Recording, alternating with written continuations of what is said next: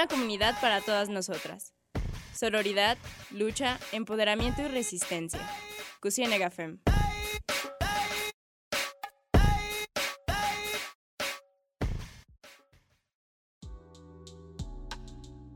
Bienvenidas y bienvenidos a Cusienega Fem, un programa de nosotras para nosotras. El día de hoy, una, tenemos una, una invitada súper interesante que nos va a hablar de un tema que es muy necesario explorar, que es este, salud menstrual. Y dos, les voy a presentar a la nueva miembro de aquí de la colectiva, que es su primer programa. Entonces, estamos muy emocionadas este, porque ya era justo y necesario otras voces aquí en el programa.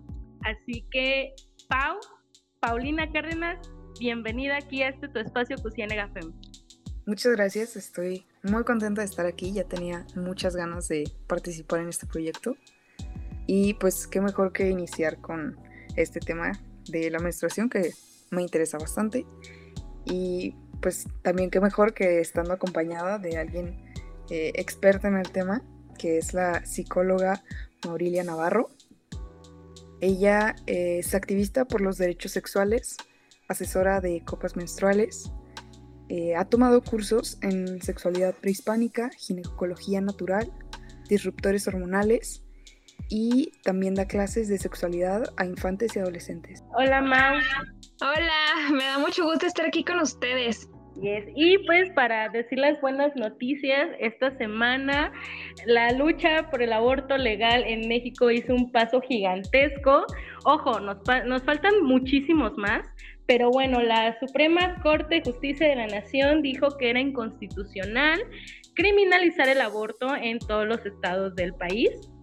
Esto no quiere decir que ya sea aborto legal en todo el país, ni mucho menos, o sea, simplemente este, se trata de que las mujeres no puedan pisar la cárcel por aborto. Este, la no criminalización eh, es muy importante, todavía falta acceder a otros derechos reproductivos, pero bueno, esa es una de las noticias más importantes, un día histórico este 7 de septiembre. Entonces, si gustan buscar más sobre el tema, es súper importante recalcar que pues todavía seguimos en la lucha, todavía nos falta muchísimo más, pero ya es un gran paso, ¿no?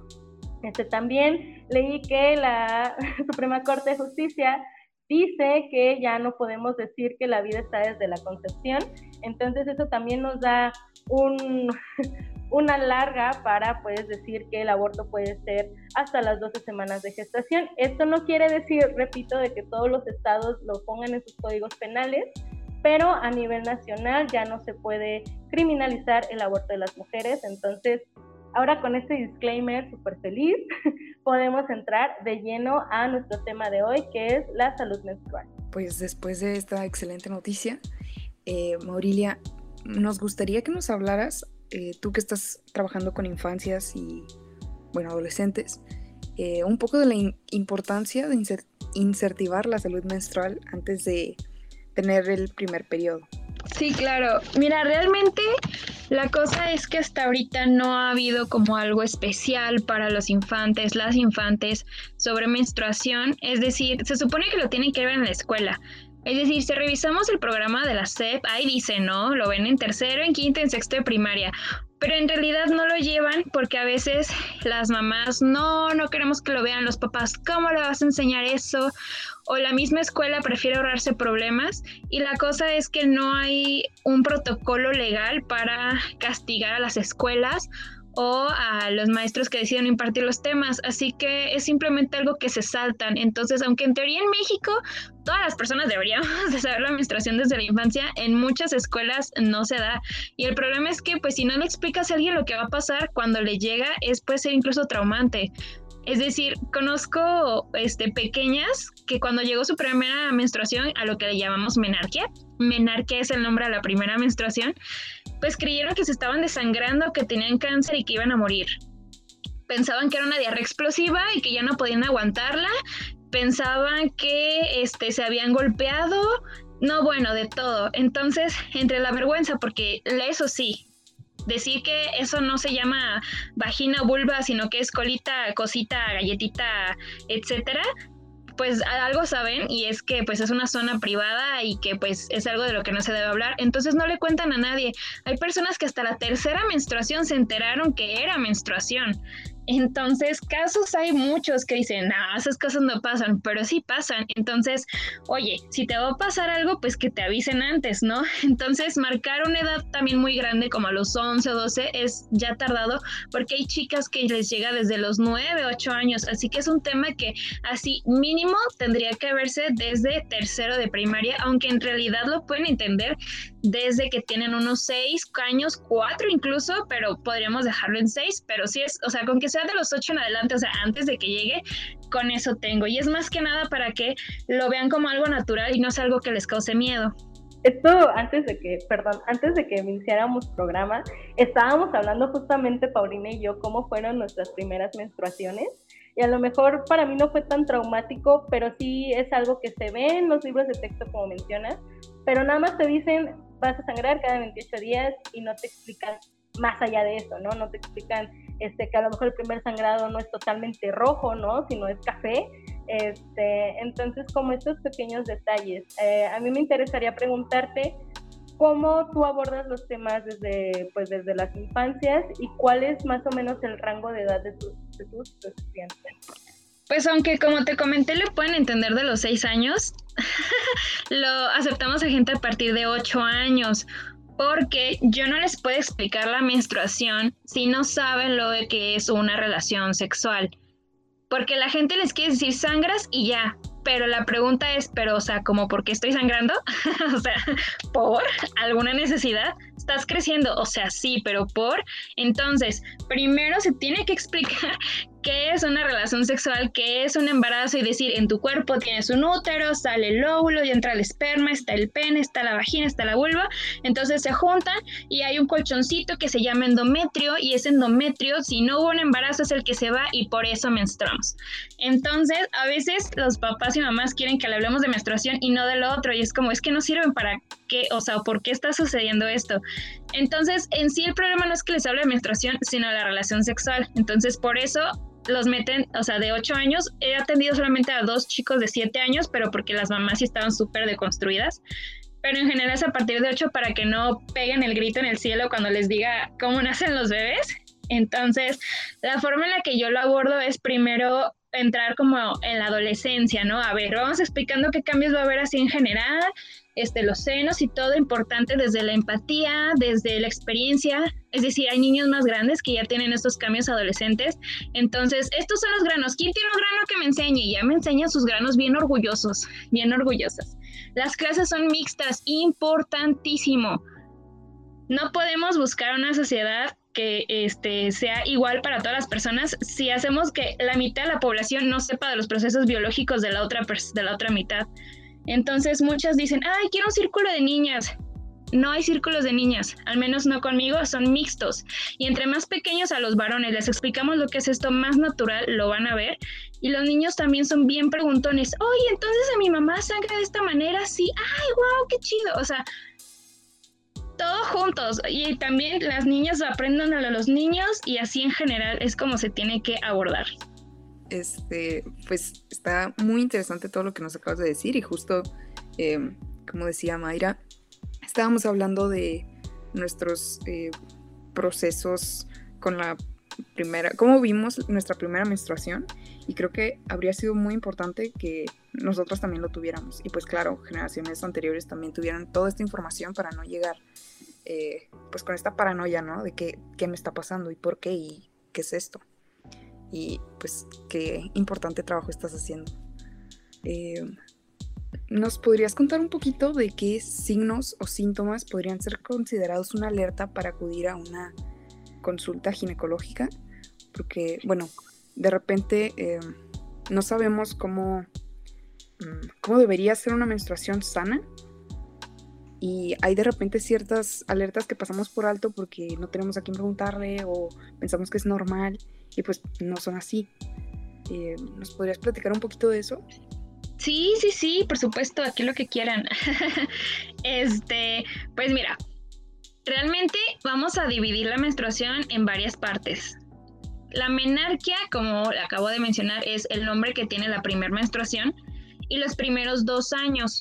Es decir, ese es un espacio que el cuerpo está aprendiendo, no, no sabe menstruar chido desde el principio. Entonces, lo que, lo que se considera normal en esa etapa, después ya no se va a considerar normal. O sea, si después de los años lo siguen teniendo, es como de, como que ya, ¿no? Ya deberías tú funcionar adecuadamente.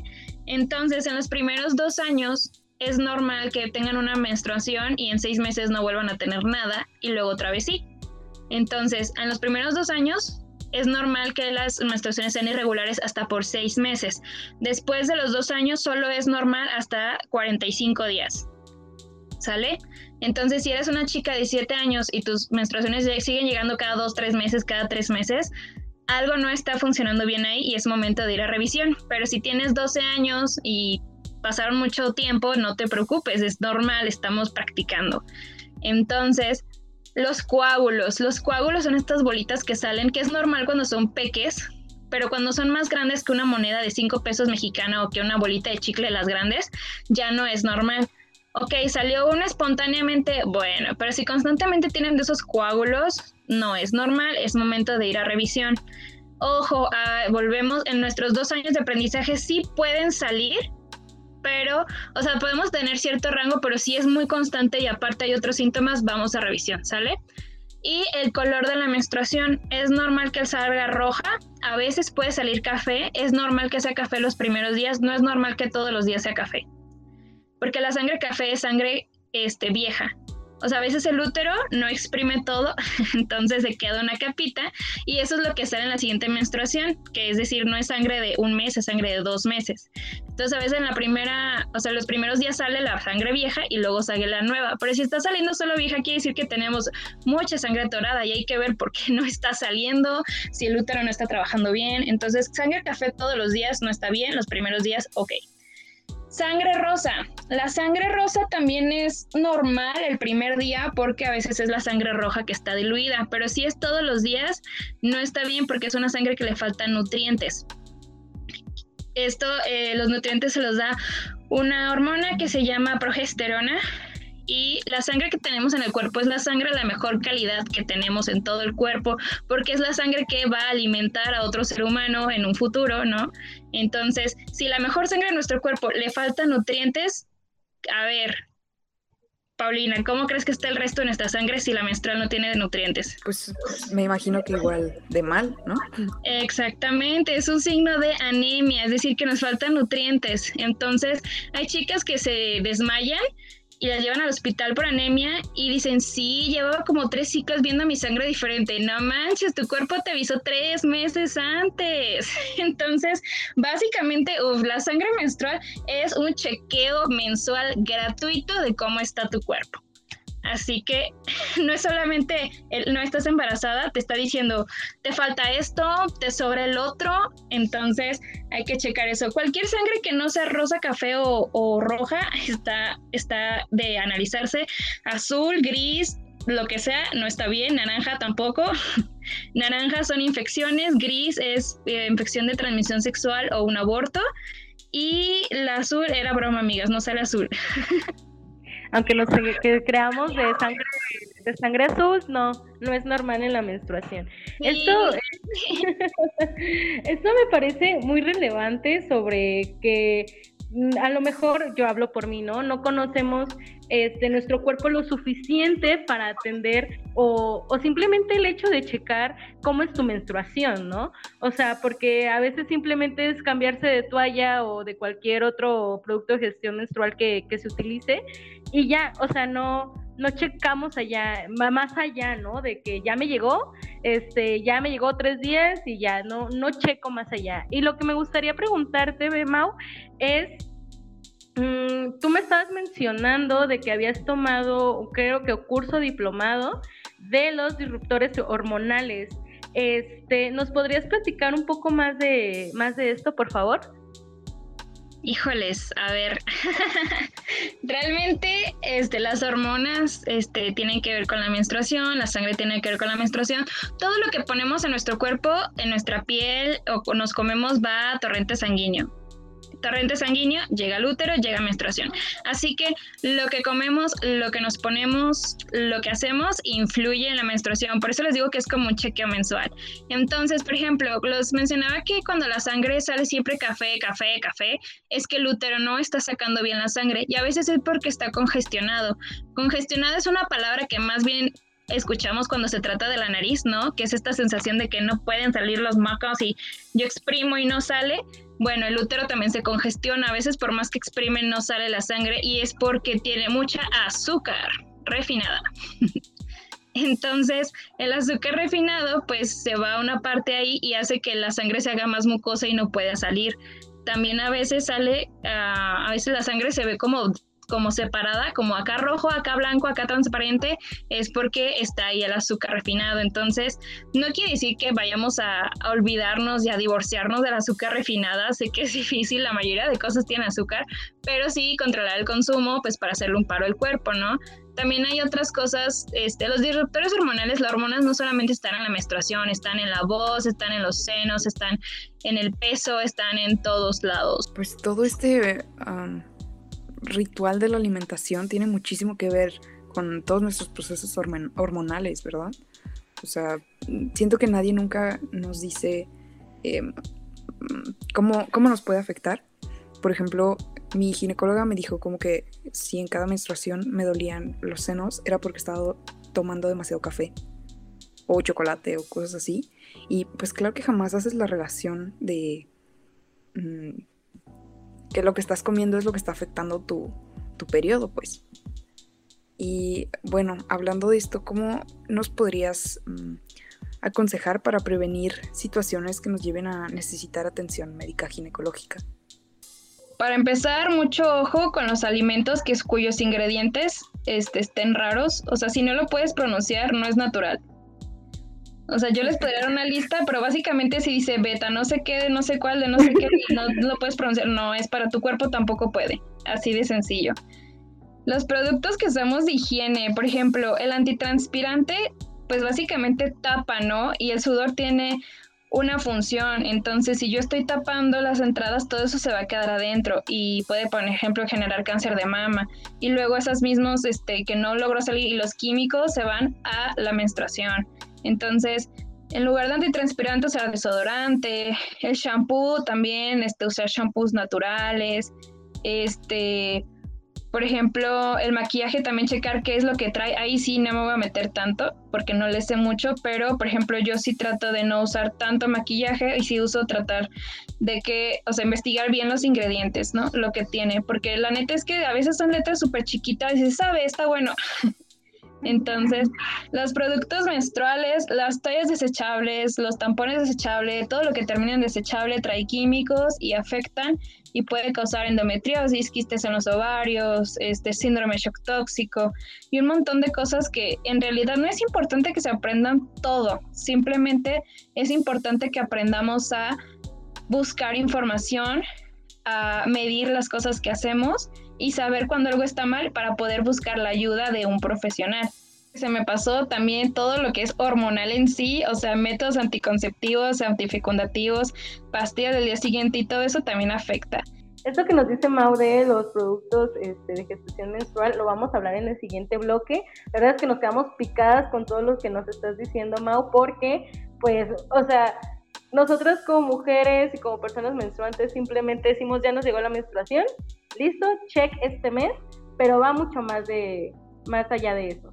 Entonces vamos a enviar a corte, recordándole nuestras redes sociales, en Facebook estamos como CusiNegaFem, en Instagram como Cusifem y en Twitter como Cusifem. También sigan a Radio UDG Ocotlán, porque siempre me confundo en este último. Y, es que, y ahorita, si nos puedes repetirnos tus redes sociales para seguirte antes de entrar a corte. Sí, claro. Tengo una página de Facebook que se llama Amigos del Medio Ambiente y el logo es así como verde que dice Amigos del Medio Ambiente, es súper original yo. También si tienen TikTok, arroba Amigos del Medio Ambiente, ahí hago videos de sexualidad. O también si quieren, por ejemplo, cursos, esos no los doy ahí, sino que es a través de Orgasmo. Orgasmo, con, escríbanlo con Z y separado con un guion, o sea, orga, guion, ZMO. ¿Por qué lo escribo así? Para que Facebook no nos tumbe la página, pero somos un colectivo. Cabe mencionar que esa no es mía, es como el colectivo. Dale. Muchas gracias, Mau. Ahorita regresamos con ustedes y regresen aquí, que es Cucienega Fem.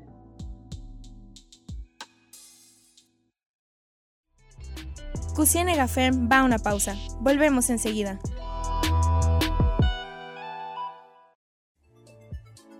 Estamos de regreso en Cucienega Fem. Continuamos.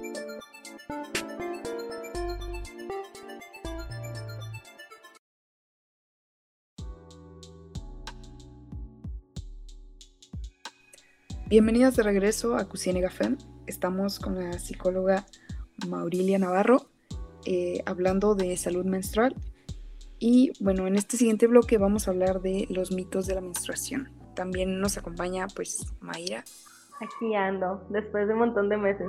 Este, hablando de los mitos de la menstruación, este, pues es todo como la relación que casi todos tenemos con, con nuestra menstruación sobre que nos dicen que es sucio, nos dicen que somos impuras y todo este asunto católico machista, bla, bla, bla, bla, bla, bla, bla, que ahorita queremos tocarlo, pero desde la vista de Maurilia Navarro, si nos puedes hablar, por ejemplo, en tus clases, cuáles son las preguntas o los mitos que los niños o los papás recurren más.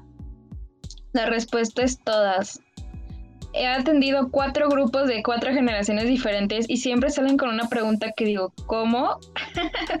Por ejemplo, que si pueden tomar agua en la menstruación, que si se pueden bañar, que si las personas se van a dar cuenta, que si les va a doler, que si no, o sea, preguntan todo y a veces son mitos que digo, es que ¿quién rayo les dijo que no podían tomar agua? O sea, ¿cómo se les ocurrió, no? Por ejemplo, también este algo que me preguntan las mamás cuando se inscriben porque yo pongo curso de educación sexual para infantes, ¿no? Y pongo los temas. Hola, mi niño puede entrar. Y yo, ¿es un infante? Sí, entonces sí. Es que viene menstruación. Y yo, y Con mayor razón, bienvenido. Ya les pongo aclaración, niñas y niñas, y todavía me preguntan, porque todavía les saca de onda a las mamás que si los niños pueden saber del tema o no, y es como, wow, o sea, siglo XXI y todavía no saben. Sí, señora, por favor, inscríbalo. O sea, a veces me preguntan tal cual las mamás como de, oye, ¿y de qué le va a servir a mi hijo? Y yo, bueno, señora, yo todavía no sé para qué me sirve el trinomio cuadrado perfecto e igual me lo enseñaron. Entonces, realmente esto sí les puedo decir para qué les va a servir. Entonces, es importante que sepamos que nos sirve uno, empatía. La típica escena, la compañerita se mancha en clases y los niños no saben ni qué es, si reírse, si llorar, si qué está pasando.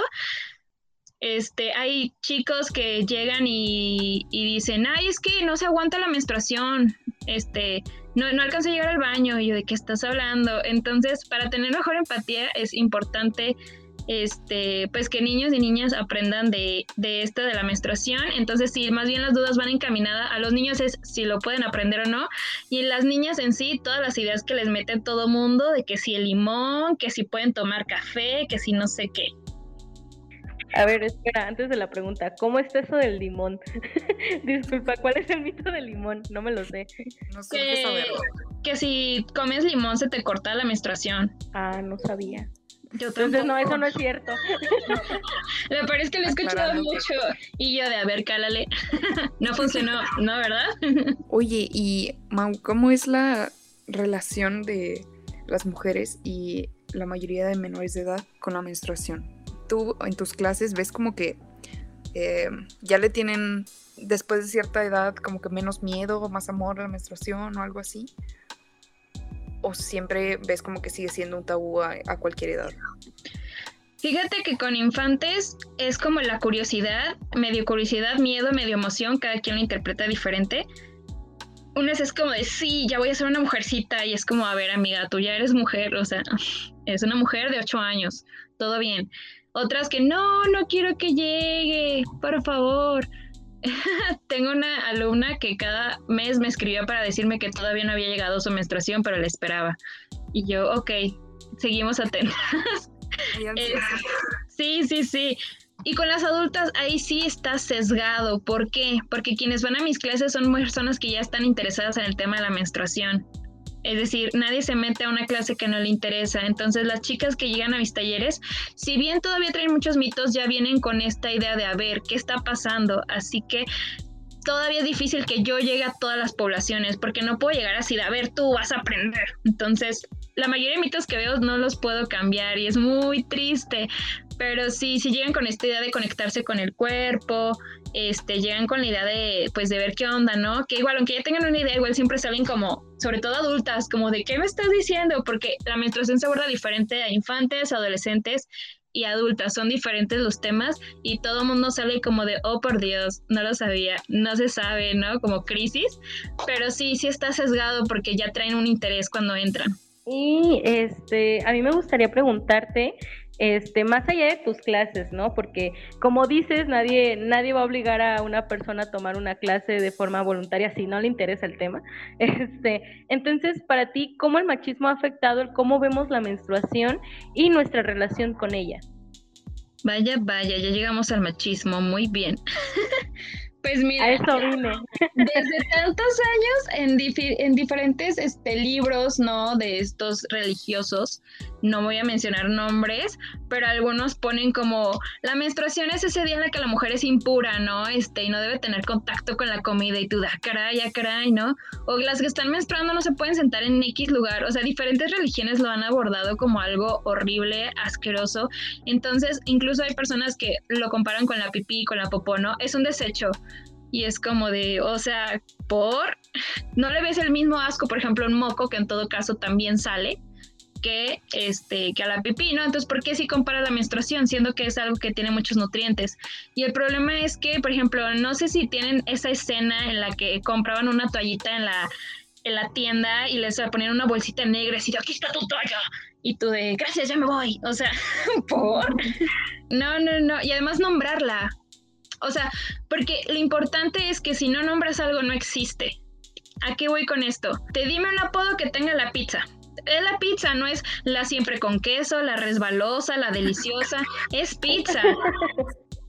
es mi oreja y no es la orejita la que escucha, la, la, que tenemos desde siempre. Entonces, ¿por qué demonios la menstruación es la regla Andrés, el chango descalabrado, los días?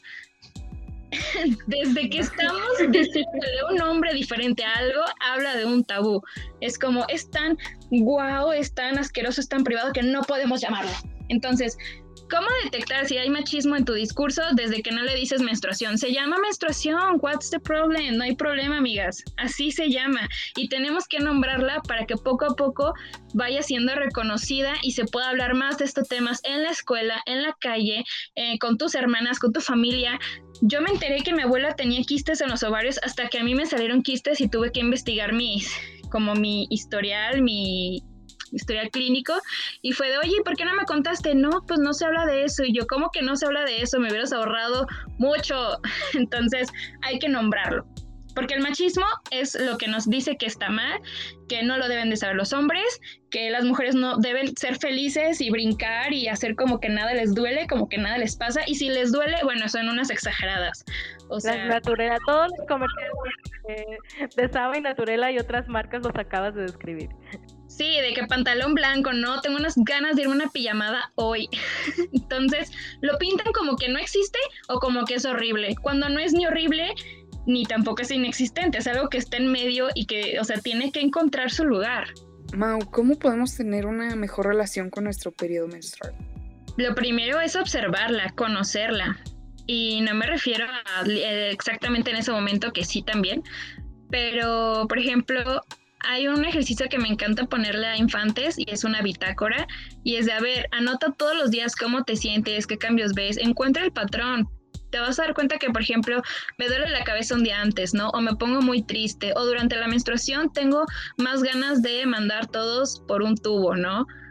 o cuando estoy ovulando tengo mucha energía y le digo que sí a todo, ¿no? Es decir, hay diferentes fases y lo primero es encontrar, por ejemplo, para tomar decisiones, decir, a ver, ¿en qué día estoy, no? Por ejemplo, yo ya sé que para, o sea, para, si quiero recapacitar algo, profundizar, digo, déjame esperar la menstruación, es cuando son los mejores días para. si quiero hacer algo de ejercicio, no voy a empezar cuando estoy menstruando, o sea, mi cuerpo está en otro proceso. Entonces, conocerlo, ver cómo es mi cuerpo, ver mi menstruación, de qué color sale, qué cantidad sale, este, y hablarlo con otras personas, fomentar que otras personas me cuenten sus experiencias para compararme, porque oye, si a todas tienen una menstruación que se cambia la toalla cada seis horas y yo me la tengo que cambiar cada media hora, algo está raro, ¿no? Entonces la sociabilización, hablarlo, nos va a conectar más con la menstruación. Este, ah, sí, sí, tenemos espacio para otra pregunta, ya me confirmaron aquí. Este, lo chido de Mau es que además de saber un montón sobre menstruación a nivel clínico, es psicóloga. Entonces, esta parte que nos estás diciendo, ¿no? Este típico chiste que no es gracioso de, ay, es que estás en tus días, ¿no? O sea, realmente a nivel psicológico, ¿cómo nos afecta la toma de decisiones y todo lo que nos estás contando relacionado con la menstruación? Pues para empezar es minimizar, ¿no? Minimizar e invalidar. Porque puedo estar menstruando, puede estar enojada, pero cuando lo dicen no es como de, ah, claro, está enojada y está menstruando, es que tiene las emociones y un criterio diferente que me va a ayudar. Es de, ay, no, se está menstruando, ya no vale, ¿no? Ya no cuenta, tiran a la basura. Cuando en realidad... pensando con el útero, ¿no? Exactamente. Y es que sí hay cambios emocionales, claro, pero esos cambios emocionales no salen de la nada. No estás tranquila y de pronto empiezas a llorar. Te hacen enojar y en lugar de que digas, ay, me enojé, es me enojé mucho pero el enojo ahí estaba. Me te hacen sentir mal y no es estoy este es estoy triste, pero ahora estoy triste mucho. Es decir, la menstruación nos ayuda a expresar más lo que ya sentimos causado por otras cosas. Entonces no podemos tampoco decir, no es cierto, la menstruación y en el síndrome premenstrual no pasa nada, ¿no? En estos días anteriores, este, no, las mismas de siempre, no, somos las mismas de siempre, pero no eso, eso no nos hace menos válidas, simplemente nos da como esta fuerza de expresar mejor lo que sentimos, nos dice, está pasando esto, atención aquí, poquitos rojos, entonces, más que de decir frase de estás menstruando, es como de, a ver, ¿qué me estás expresando y por qué ahorita? O sea, ¿qué onda, no?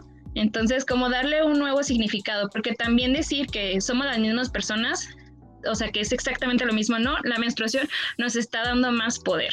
Ok, pues creo que sí tenemos que mm, mejorar nuestra relación con la menstruación en general, pero bueno, no sé eh, si les pase a todas, eh, pero de repente pues hay cosas como que no sabemos con quién comparar, como que no, por no hablarlo, eh, no sabemos si todas se ponen así cuando tienen el síndrome premenstrual o si nada más soy yo. Entonces creo que todos esos eh, mitos y cosas así se podrían pues desmentir o, normalizar ciertas actitudes o, posturas que tomamos cuando estamos mm, menstruando o premenstruales o lo que sea.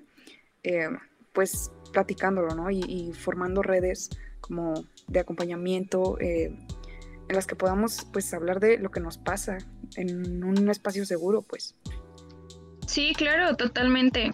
Y es que en realidad nadie lo vive igual. Mi menstruación y la de ustedes no son, no son las mismas. Este, a final de cuentas, ¿qué pasa cuando un niño chiquito este, hace berrinches, no? Es porque tiene una emoción y no sabe qué está pasando. Entonces lo que hacemos es explicarle, ¿no? Darle un nombre. Entonces, realmente no es como que, ah, bueno, a partir de ahora las que están menstruando pueden hacer lo que quieran. No. Es que le den un nombre, que sepan que está su emoción intensificada por esta situación, que no todas las mujeres somos iguales porque tenemos diferentes niveles hormonales. Por ejemplo, hay quien no sabe ni que existe el síndrome premenstrual, nunca le ha pasado, pero sus cambios emocionales son en la ovulación, o en la menstruación, o en la provulación. Hay diferentes ciclos y cada quien los vivimos diferente. Entonces, generar espacios donde podamos hablar de esto es maravilloso, investigar, ver qué, nos dicen ¿no? otras personas, otras posturas y cómo podemos trabajar y cómo podemos identificar nuestros ciclos para este, usarlo a nuestro favor. Ok, Mau, muchas gracias. Ahorita Mau nos dijo, les recuerdo, esto no es en vivo, este, porque pues aunque no parezca, seguimos en pandemia, así que es grabado y Mau va corriendo a su clase porque es una persona súper ocupada. Entonces vamos a cortar aquí para tener tiempo de hablar sobre los productos de gestión menstrual. Aquí, este, Pau, perdón, Mau, es que se parecen. Este, Mau tiene su clase, este, también Mau hace todo esto y además asesora cómo comprar una copa menstrual. Así que vamos a corte, les recuerdo nuestras redes sociales, estamos en Facebook como Cusienegafem y Twitter e Instagram como Cusifem. Y no olviden a seguir a Radio U de Jocotlán. Regresamos después de este corte y síganos para más en Cusienegafem.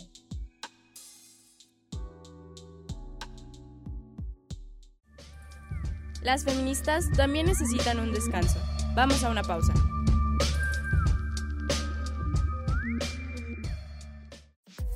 Seguimos en Resistencia. Esto es Cusienega Fem.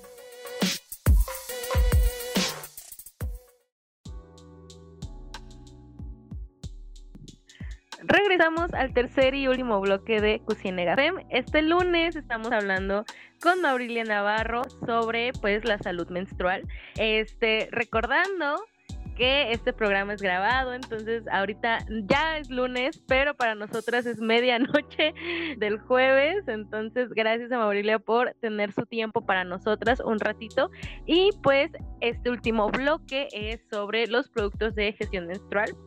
Este, uno de los debates más importantes como contemporáneos sobre esto es que realmente los artículos de gestión menstrual no son de la canasta básica, entonces pues tienen un impuesto ahí, pues no son accesibles para todas las mujeres y todas las personas que menstruan hasta el momento, este, pero hay otras alternativas de las que nos va a hablar Maurilia, que son un poco más ecológicas y pues también al bolsillo ahorra muchísimo, entre ellos son las toallas de tela y las copas menstruales, si alguna de ustedes tiene la intención o ha querido ver cómo, cómo funcionan estos productos, pero pues no se ha atrevido, pues aquí estamos con la experta. Entonces, este, Maurilia, si nos puedes explicar primero cuáles son, cuáles son los impactos que tienen estos productos desechables a nuestra salud. Hola, un gustazo estar acá otra vez. Sí, es medianoche, oigan. este, pues miren, realmente el impacto son que justo por querer hacerlos más baratos, utilizan cosas que no son tan buenas para la salud. Por ejemplo, las toallas este, desechables tienen algunos compuestos como la diurina, la dioxina, que pues básicamente pueden causar, causar cáncer y cosas así, pero pues no es que se los pongan porque ah, hay que acabar con la población, sino que estos productos vienen en como una especie de cloro que le ponen para blanquear las toallas y que se vean súper, súper blancas, porque en realidad el algodón que usan a veces puede estar manchado, son algodón así normal, puede ser como amarillento, sin embargo, para que se vean muy blancas, pues te ponen esto para que se vean más presentables, pero en realidad lo que hace pues es causarnos algunos problemas como endometriosis, quistes, flujo más abundante, cólicos, porque el cuerpo tiene diferentes mecanismos de defensa, o sea, si, si no quiere que llegue al útero, pues genera más sangre para que los químicos no logren entrar. Entonces hay flujo más abundante o a veces los cólicos son más intensos justo para sacar todo lo posible. De hecho, es curioso que algunas mujeres de no, yo llevo toda la vida usando toallas desechables y no me he muerto. Ah, pues qué buena onda, ¿no? Que no te has muerto, pero no es lo único. Y si desde el principio usas toallas desechables, por eso no asocias tu flujo abundante o tus cólicos a esto. De hecho, las chicas que se cambian a la copa menstrual a veces dicen, wow, es magia, ya no me causa cólicos. Este me los quitó y es como, no, o sea, la copa no hace nada. Más bien dejar de usar los desechables es lo que te dio esto. En específico, el, por ejemplo, hablando de los tampones, tienen algo que se llama rayón. Y pues el rayón es algo que en sí no es malo, pero ayuda a que entren este, algunas bacterias. ¿Cómo es esto? O sea, imagínense que ustedes van a ir a un elevador, ¿no? Y se están cerrando las puertas y ustedes no, no alcanzan a entrar.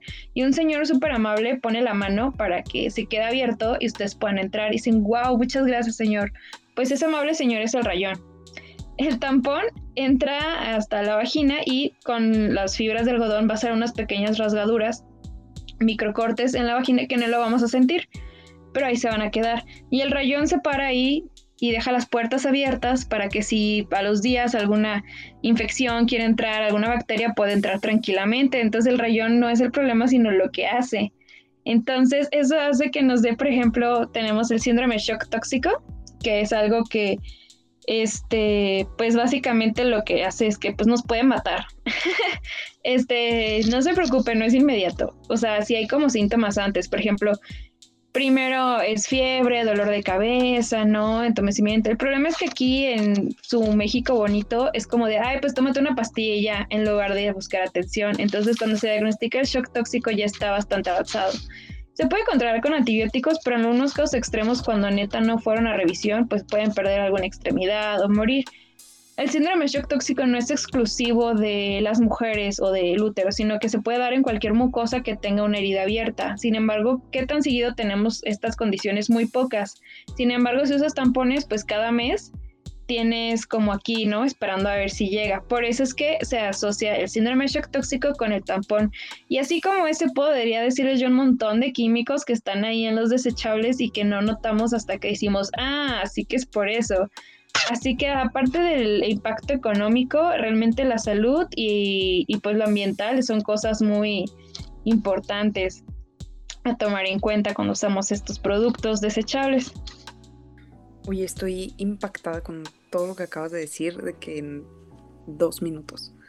Eh, creo que sí, somos muchas las que nos hemos tenido como esta buena experiencia a la hora de cambiarnos, pero pues no tenemos ni idea de que realmente no es como que la copa sea la maravilla, sino que los desechables son los que nos están causando como que todos estos eh, malestares. Y pues qué, buena alternativa. Mm, como que ahora ya haya más eh, marcas de copas, eh, más marcas de toallas de, tela y todas estas pues alternativas. Y nos puedes hablar como de cómo funciona la copa para quienes no la conocen? La copa menstrual es una cosa de silicón grado médico del elastómero termoplástico que se introduce en la vagina. O sea, es flexible, no creo que es tal cual una copa. Es flexible, se dobla para que pueda entrar, se abre dentro y recolecta la sangre menstrual. El tampón absorbe, por eso rasga, porque tiene fibras. La copa no, la copa recolecta. Esta copa, la, cuando se llena, la sacan, la enjuagan y la vuelven a introducir y nada más se tiene que esterilizar al principio y al final de cada periodo con un vasito especial para microondas o con una taza. Y esta copa es reutilizable. Si es de elastómero, les anda rindiendo entre 3 y 7 años. Si es de silicón grado médico, entre 10 y 15 años. Una copa certificada cuesta entre 510 y 1000 pesos, más o menos. Hay copas que no están certificadas, por eso hago la aclaración, porque luego, no, Mao, yo vi una copa de 60 pesos, amiga, eso no sabemos de qué está hecho. Entonces, este, básicamente así se utiliza. Es importante que sepan de la copa que hay diferentes tallas, alturas y firmezas.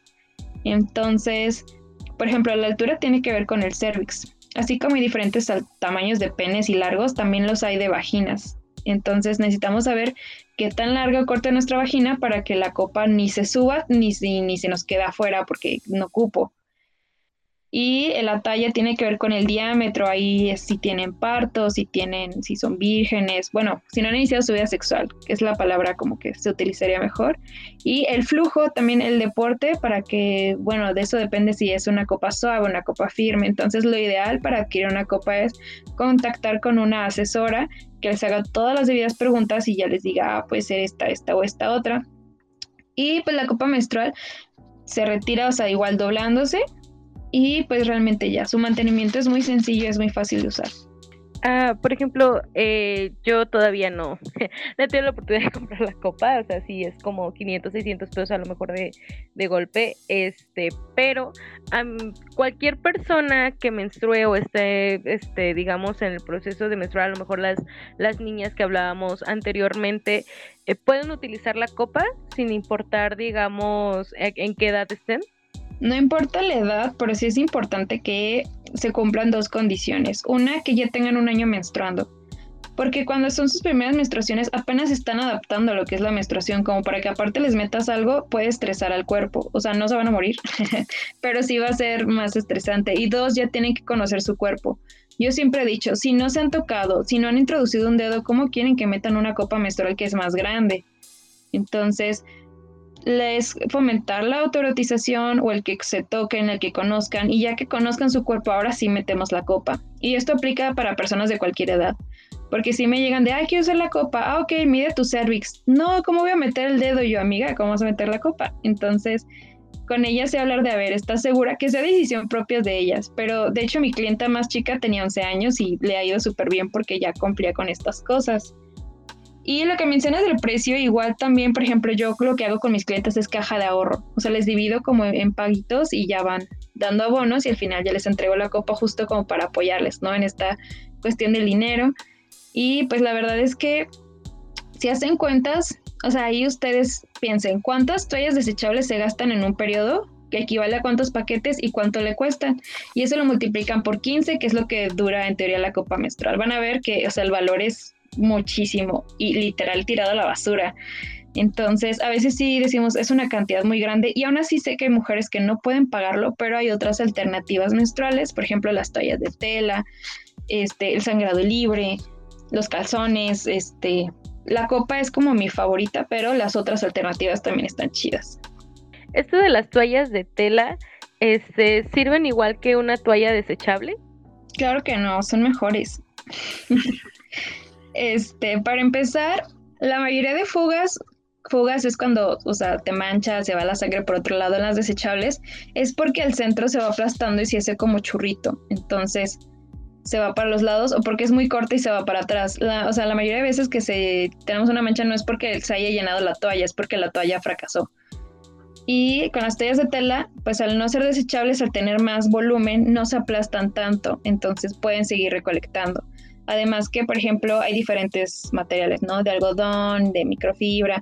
Las que yo vendo, por ejemplo, tienen microfibra y tienen bambú, microflis y algunas cosas que absorben neta tres, cuatro veces más que una desechable. Que aún así, aunque sea de algodón o de otro material, generalmente absorben más que el desechable porque el desechable es puro gel con dos, tres cosas. Entonces, son más seguras, son más higiénicas, porque también otra cosa es el clásico olor a pescado muerto, que la gente le preocupa y es como, es que ese olor es porque tu sangre ya salió, está en contacto con el perfume a rosas tropicales de tu toalla, con el plástico, con el gel, con el aire, con el calor, pues claro que va a oler feo. Pero con las toallas de tela solamente es la sangre que está afuera. Entonces no digo que huela a rosas, pero sí el olor disminuye bastante, este, el cuerpo mejora. Las toallas de tela, hay forma, hay algunas chavas que se animan a hacerlas, para mí es más fácil venderlas y comprarlas como de ahí está, pero, o sea, hay forma de hacerlo, o sea, hacer cada quien las suyas, buscar o buscar este también hacer caja de ahorro, cositas así.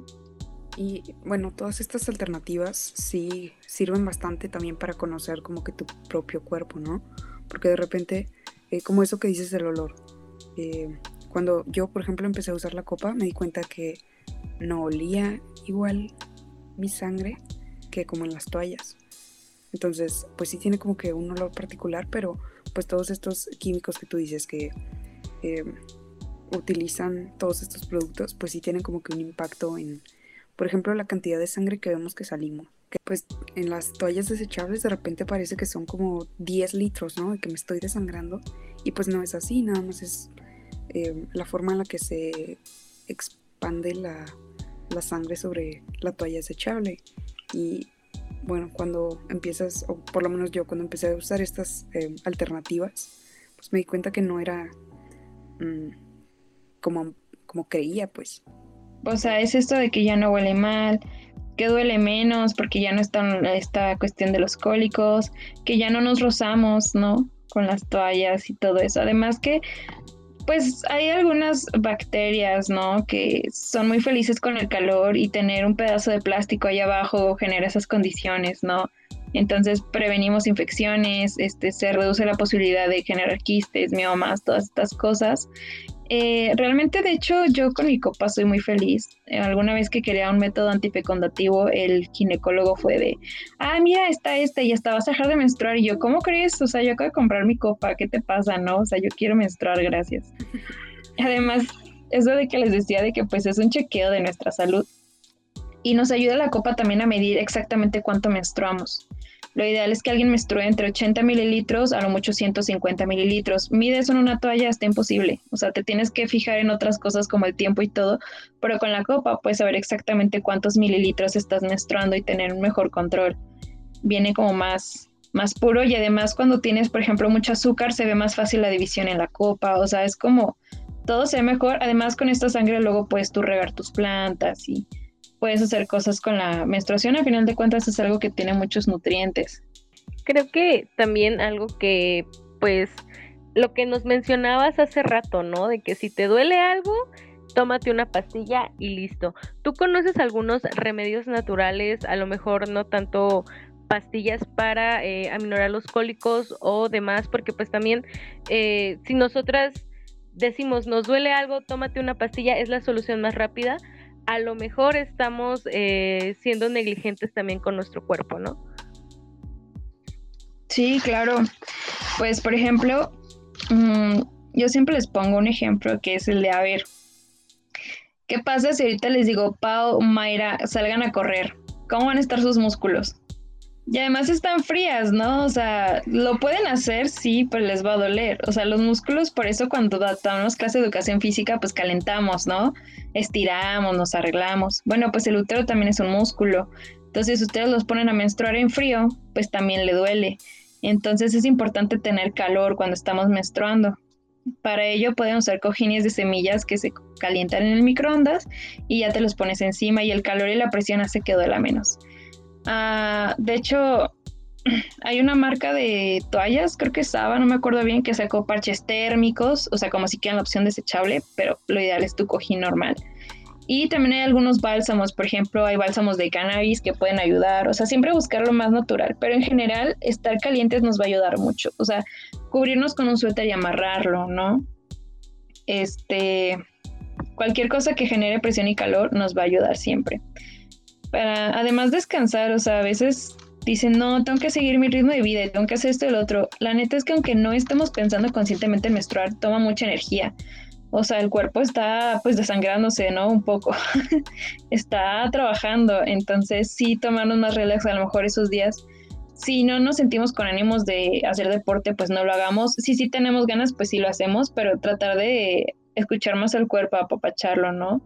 De darnos nuestro, nuestro tiempo con todo esto que nos dice Maurilia, la verdad, yo he aprendido mucho en estos últimos minutos de, programa, más allá de cómo relacionarme con mi menstruación, más que nada cómo relacionas tu menstruación con lo que vives, ¿no? O sea, no, no solamente que es algo de cada mes.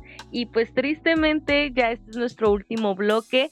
Maurilia, ¿algo que le quieras decir a nuestra audiencia sobre el cuidado de la menstruación? Escuchen al cuerpo. Es lo más básico, este, infórmense y no crean todo lo que le dicen en la escuela. Está como muy X. Entonces, este, si están pensando en alguna alternativa menstrual, está excelente. Este, la verdad es que siempre hay que buscar alternativas a todo. Ok, ¿nos recuerdas tus redes sociales donde haces difusión sobre estos temas, por favor? Donde vendo las copas menstruales se llama Copa Menstrual Guadalajara, pero hay como tres páginas que se llaman igual, entonces mejor búsquenme en la página de Amigos del Medio Ambiente. El logo dice tal cual Amigos del Medio Ambiente en color verde clarito. Y donde damos cursos de menstruación y sexualidad de infantes y adolescentes es en Orgasmo. Orgasmos es, escrito con Z y separado, así de orga-zmo. Así lo pusimos para que no nos lo tumbara Facebook. Esa no es mía, eh, somos un colectivo de activistas pero pues también ahí hay mucha información de educación sexual.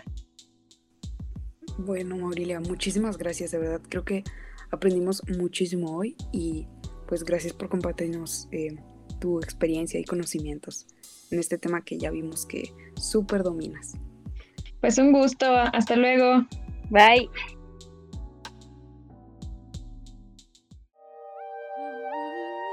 Organizadas somos más fuertes. Nos escuchamos luego en Cusienega FEM.